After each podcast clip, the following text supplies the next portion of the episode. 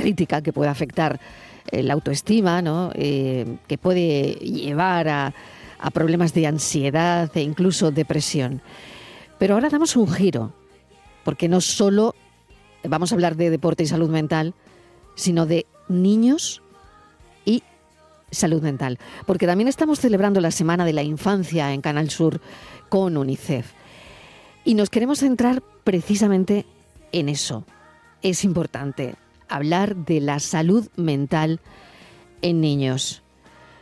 Porque si nos ponemos a pensar en la importancia de los derechos de la infancia, la salud mental está ahí también para que pues sea como tiene que ser, ¿no? Para que estos niños puedan tener el mejor respaldo, ¿no? María del Carmen Moreno es catedrática de Psicología Evolutiva de la Universidad de Sevilla, es codirectora del Barómetro de Opinión de la Infancia y la Adolescencia de UNICEF en España y del estudio Health Behavior en, en una escuela de, de, niños. ¿no? Es un estudio de colaboración internacional de la Organización Mundial de la Salud sobre los hábitos de vida relacionado con la salud de los preadolescentes y adolescentes escolarizados. María del Carmen, bienvenida. Gracias por acompañarnos. Hola, buenas tardes, Marilo.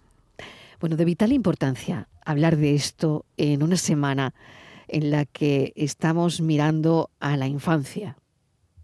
Claro, eh, hablar de salud mental y de infancia eh, nos hace pensar en muchas cosas y los datos que estamos recogiendo últimamente, tanto en el barómetro de UNICEF que, que acabas de referir como en el estudio HBSC, pues nos hacen pensar que hay razones para estar preocupados, en particular por las niñas y adolescentes y las chicas adolescentes. ¿sí? La infancia y la adolescencia son etapas, eh, María del Carmen, cruciales en el sí. desarrollo humano y, y, la salud mental empeña, y desempeña ahí un papel fundamental en, en el bienestar de, de, nuestros niños y niñas, de los adolescentes. ¿no? Eh, a menudo tiene eh, pues sus raíces, como vosotros bien contáis, en la infancia. ¿no? ¿Cuáles serían esos desafíos comunes ¿no? en la adolescencia? ¿Hasta dónde eh, llega UNICEF? A ver, eh, es verdad que en la infancia eh, es más fácil o, hay más consenso acerca de qué se puede hacer con, con, los niños o las prácticas de crianza para con ellos, pero en buena parte es eh, muy parecido a lo que a lo principal que se debe tener en cuenta en la adolescencia, es decir, eh, qué cosas hay que hacer con un adolescente para promover en él o en ella una buena salud mental pues eh, en buena parte tener eh, muy buena comunicación. Pero esa buena comunicación uh -huh. Eh, hay que cuidarla en años previos. Es decir, que como receta podríamos decir que desde que nuestros niños y niñas nacen es muy importante hablar con ellos, dedicarles tiempo. ¿eh? La educación no es solo calidad, que es un discurso que nos hemos aprendido muy bien. Uh -huh. La calidad, la calidad es por supuesto eh, la calidad fundamental, pero también necesitan cantidad. Nuestros niños y niñas necesitan que les dediquemos tiempo, que estemos con ellos, que no simultaneemos, que en la medida de lo posible les dediquemos atención plena, que no simultaneemos eh, los niños, nuestros niños, con las tabletas, con los móviles, mm. que hagamos cosas con conciencia plena de lo que, del tiempo que les estamos dedicando. María del Carmen, no sé si es más difícil ahora. Sí, o, claro que o, sí. O, no lo sé si es más difícil ahora sí. eh, o, antes tampoco lo era, ¿no? Porque nuestras madres, nuestras abuelas también tenían eh, otros quehaceres. En fin, no lo sé. No, no, es que me guste comparar, ni esto nos va a llevar a nada, ¿no? El, el pensar si antes era mejor o más fácil que uh -huh. ahora, ¿no? No, y además no sirve de mucho. Claro, no sirve, ¿no? Claro. no, pero claro. es verdad que la lo que nosotros llamamos la ecología del desarrollo, es decir, mm. cómo transcurre las 24 horas de un niño o de una niña hoy en día, a cómo transcurría, por ejemplo, cuando yo miro atrás en mi vida, ¿no? Pues eh, yo llegaba a mi casa del colegio, cogía un bocadillo, me iba a la calle y no me veían el pelo mm. hasta que era la hora de cenar, mm. estaba con mis amigas jugando mm. en la calle. Eso ha cambiado y bueno, pues ha cambiado, ya está, pero lo que debemos eh, buscar, lo que debemos intentar es que sea un tiempo de calidad y que lo que les aporte a estos niños y niñas ese tiempo que tienen libre por la tarde sea redunde en beneficio de ellos. Pero ¿qué es lo que ocurre? Que desgraciadamente aquí de nuevo aparecen las diferencias socioeconómicas. Los niños y niñas que provienen de entornos familiares más favorecidos económicamente se ven expuestos a experiencias constructivas, experiencias que les aportan enriquecimiento personal, construir eh, conocimiento, estar con amigos y amigas haciendo un deporte, aprendiendo a tocar un instrumento, ejercitando un deporte. Pero para otros niños y niñas, desgraciadamente, esas tardes en casa a veces significa estar pues presa de internet, de un móvil o de la televisión, ¿no? Que bueno, pues un día está bien, pero convertirse eso en una rutina de vida cotidiana pues no es deseable, ¿no? Pero es la rutina. Mm. María del Carmen. Es, es, la rutina, desgraciadamente, ¿no? Es, es, así, ¿no? Y, y, muchas veces una se para y, y, se pregunta cómo hemos llegado hasta aquí, ¿no? Mm, ¿por qué no tengo comunicación con mi hijo? ¿no? O, por qué no lo habré hecho de otra manera? O, dónde estaba la, clave, ¿no? Y probablemente deberíamos enfocarnos todos en, la prevención, en la educación, en el apoyo emocional, ¿no? que verdaderamente es lo que va a marcar una gran diferencia en la vida de, nuestros adolescentes. ¿no? Y luego está lo otro que comentabas, que también es fundamental, la, la diferencia. ¿Qué hacemos con las diferencias? Pues mira, a menudo eh, yo creo que el problema está en que no sabemos leer bien lo que o entender bien lo que está en la cabeza del otro. Entonces los padres y las madres tienden a creer que el, que el adolescente no quiere hablar con él o con ella, que no quiere, que se ha distanciado, que les ha perdido cariño. Y no es así. Por ejemplo, cuando hablamos con nuestros niños del proyecto UNICEF, eh, y les preguntamos qué es lo que les hace feliz, eh, qué es lo que les gustaría que cambiara, pues muchas veces hacen referencia a que les gustaría estar más tiempo con su familia, con sus padres, poder hablar con ellos despacio. Y a menudo es que no nos sentamos, no les dedicamos el tiempo que necesita, mm, no les prestamos atención activa, va, es un niño. ¿no? Pero cuando tú te sientas con un niño o una niña y realmente con la actitud de escucharle, con tener una actitud de escucha activa, los niños y niñas tienen cosas muy interesantes que contarnos y merece muchísimo la pena eh, hacer las cosas de esa manera. Y eso pues le estás dando, con esa actitud le estás dando muchos mensajes, le estás diciendo que te importa mucho lo que él tenga que decirte, que te importa mucho él o ella para ti, que es muy importante y al mismo tiempo pues eh, la relación se consolida, es, merece la pena. Yo animaría a todas las personas que nos están escuchando ahora a que hagan el esfuerzo por sentarse con sus hijos e hijas, hablar con ellos, hacerles preguntas para que hablen, pero poner los cinco sentidos en lo que nos dicen. sí, pero a veces eh, se sienten cuestionados con esas preguntas, por lo tanto hay que saber hacer eh, María del Carmen, esas preguntas, ¿no? Porque en el momento en que un adolescente se siente interrogado, se eh, bloquea. Se bloquea, exacto. y, por ende te bloquea a ti también como, como madre o como, como padre, ¿no? Sí, sí, hay que ir con mucho tino. Y por eso digo que es importante empezar desde muy pronto a hablar, porque ya em, los recelos los has ido más o menos suavizando. Pero claro, si pretendes empezar a hablar ya cuando es adolescente o entrar en situaciones que puedan, en preguntas que pueden significar para ellos una cierta incomodidad, se blindan. Eh, la adolescencia no es buen momento para intentar empezar a hablar. No, tenía que haber sido mucho antes, ¿no? Sí, sí, sí. Desde luego. ¿Cuáles son los signos claves de problemas de salud mental? Eh, ¿cómo, se puede intervenir? Bueno, lo has dicho y has dado la clave, educación, hablando, ¿no? Pero ¿cómo se puede intervenir de manera efectiva en, una etapa que tú estás viendo que, bueno, que quizás haya ahí algún signo clave de problema de salud mental? Bueno, podemos, pues nosotros eh, lo que detectamos es que eh, muy pronto empiezan a aparecer problemas de autoestima no verse autoestima física, autoestima cognitiva, eh, autoestima a veces general, ¿no? De todo. Te ves como inferior a todos los demás, como alguien que no merece la pena, que no merece pues la su compañía, que no resulta atractiva a los demás. Nos encontramos también bajo nivel de satisfacción vital. Pensar que la vida, pues, fíjate, con niños tan pequeños, ¿no? a veces con 12 años, ¿no?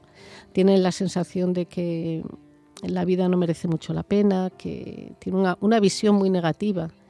Y mm. les, cuando les preguntamos en, en, qué peldaño pondrías tu vida de 0 a 10, siendo 10 la mejor de las vidas posibles, y bueno, pues hay criaturas que se quedan muy bajitas. ¿no? Eh, empiezan a tener problemas de sueño. Esto ocurre mucho con las exigencias escolares y si encima están padeciendo bullying, que es otra de las eh, bueno, de los acontecimientos de que, bueno, que últimamente pues estamos muy sensibilizados por, este fenómeno, pero es uno de los de las razones que pueden atentar seriamente con la salud mental de, nuestros niños y niñas. La escuela tiene ahí un papel muy importante.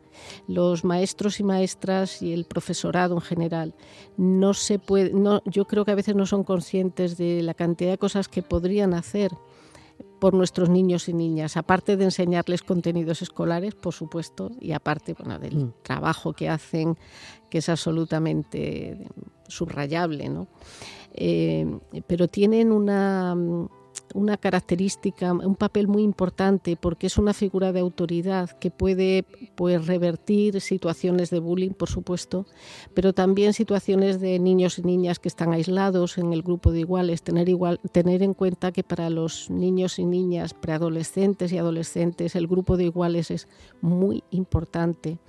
El, el feedback que reciben de ellos, tanto de aprobación como de desaprobación, puede ser muy positivo o puede ser muy, muy negativo y lesionar muy seriamente pues, su autoestima, su, su visión de la vida, su manera de verse en el mundo y todo eso, pues, como digo, puede, eh, el profesorado puede tener un papel muy importante ahí. Y también los iguales. Me va a permitir, María del Carmen, que incluya en esta conversación a José Ángel. Tiene 16 años, es de Úbeda Comenzó como consejero infantil en el Consejo Local de la Infancia y la Adolescencia de Úbeda. Ostenta el reconocimiento de UNICEF España como ciudad amiga de la infancia por promover la aplicación de la Convención sobre los Derechos del Niño. Eh, y queremos saludarlo. Bienvenido. Gracias por acompañarnos, José Ángel. Hola, buenas tardes. Bueno, cuéntanos un poco sobre tu labor, tu función. Bueno, pues yo empecé hace ocho años en, el Consejo Municipal de Infancia y Adolescencia de Úbeda, de aquí de mi ciudad. Y bueno, pues entre otras funciones, defender los derechos de la infancia. Trabajamos con UNICEF, donde ellos nos mandan propuestas y bueno, nosotros las intentamos aplicar de la mejor manera posible. Coméntanos qué te encuentras. Eh, no sé si hablan contigo. ¿Qué experiencia tienes? Pues tengo bastante, bueno, por decir bastante experiencia, llevo eso, ocho años mm, trabajando, por así decirlo, en esto, ¿no? Y bueno, hace poco estuve en Madrid presentando el barómetro de UNICEF que hablaba ahí. Y bueno, me, incorporé al grupo asesor de, de, UNICEF España, una experiencia, bueno, increíble, ¿no? Y pues la verdad que sumando, sumando trabajo a mi historial. Bueno, cuéntanos cómo es esa experiencia. ¿Qué haces exactamente? Pues bueno, desde trabajar propuestas eh, tanto locales como a nivel nacionales y bueno, creando distintas aplicaciones para la infancia, creando distintos proyectos eh, para defender los derechos de los niños y niñas, esta semana en especial eh, con el 20 de noviembre, Día Mundial de la Infancia. Y bueno, pues a nivel local, eso, trabajos locales con los niños de nuestra ciudad, bueno, no tenemos suerte hoy con las conexiones telefónicas. ¿Me oyes, José Ángel? Y a nivel nacional, Ahora. Pues, yo trabajo con el grupo asesor de UNICEF de, niños y niñas, en el que, bueno, pues nos unimos a, propuestas europeas y, y, bueno, también a que nos, que nos da la propia institución de UNICEF. Por ejemplo, ayer estuvimos manteniendo un diálogo con el, con el defensor del pueblo sobre los derechos de la infancia y la adolescencia. ¿Y cómo fue esa reunión? Pues bueno, fue bastante interesante. Se hablaron muchísimas cosas. Fuimos 10 niños y niñas de toda España y estuvimos hablando mm, bastantes temáticas. ¿no? Por ejemplo, yo especialmente estuve hablando de la salud mental y compartiendo cada uno personalmente nuestra idea y con propuestas para mejorarlo, por así decirlo, con el con Ángel Gabilondo, con el defensor del pueblo. Y pues bueno, fue bastante interesante. Él se acercó bastante a nosotros, estuvo muy cerca nuestra y, y nos escuchó. Y le gustó muchísimo esas propuestas que le llevábamos, nuestra forma de, de comunicarnos con él y bueno, que él haría todo lo posible, porque al fin y al cabo él es el defensor de los derechos de, las personas, incluido la infancia y la adolescencia. José Ángel, cuéntame una propuesta. Pues con la salud mental, por ejemplo, que es mi tema, bastantes propuestas como, por ejemplo, no sé, la, una mayor atención a esas personas que no pueden permitirse un, un doctor o un psicólogo privado, por, por así decirlo, que al final tenemos derecho a la sanidad pública y tenemos derecho a, psicólogos que nos atiendan eh, antes de, poner, de que pase tanto tiempo que o acabe mal o acabe bien, ¿no? María del Carmen, em, Creo que es importante todo lo que está poniendo sobre la mesa José Ángel. Bueno, da gusto escuchar, es, lo que os decía, si nosotros nos sentamos a escuchar a los chicos y chicas, tienen muchas cosas que, decirnos y, tenemos mucho que aprender de ellos. Efectivamente, cuando hace referencia Claro, ahora estamos oyendo mucho esto, los servicios de psicología están ahora muy demandados, pero no todo el mundo se los puede permitir. No todo el mundo tiene recursos económicos para ello y depender de lo que ofrece la seguridad social, pues significa, mm, bueno, pues una atención que no es la que pueda necesitar un chico o una chica. ¿no? Entonces, por supuesto que esa es una necesidad. Igual que lo es el potenciar la figura del eh, psicólogo en las escuelas. ¿no? Eh, ahora mismo, pues claro, no dan abastos ¿no? los servicios de orientación con, lo que tienen, pero haría falta incrementar esos servicios para que pudieran hacer una atención centrada en temas de salud mental. Qué importante poner todo esto sobre la mesa. Os agradezco, bueno, a José Ángel la conexión y a María del Carmen Moreno, catedrática de Psicología Evolutiva de la Universidad de Sevilla, Em, codirectora del Barómetro de Opinión de la Infancia y la Adolescencia, la visita de UNICEF. Muchísimas gracias, un saludo y seguiremos trabajando por la infancia. Muchas gracias a ti, Marilón. Muchísimas gracias. Gracias.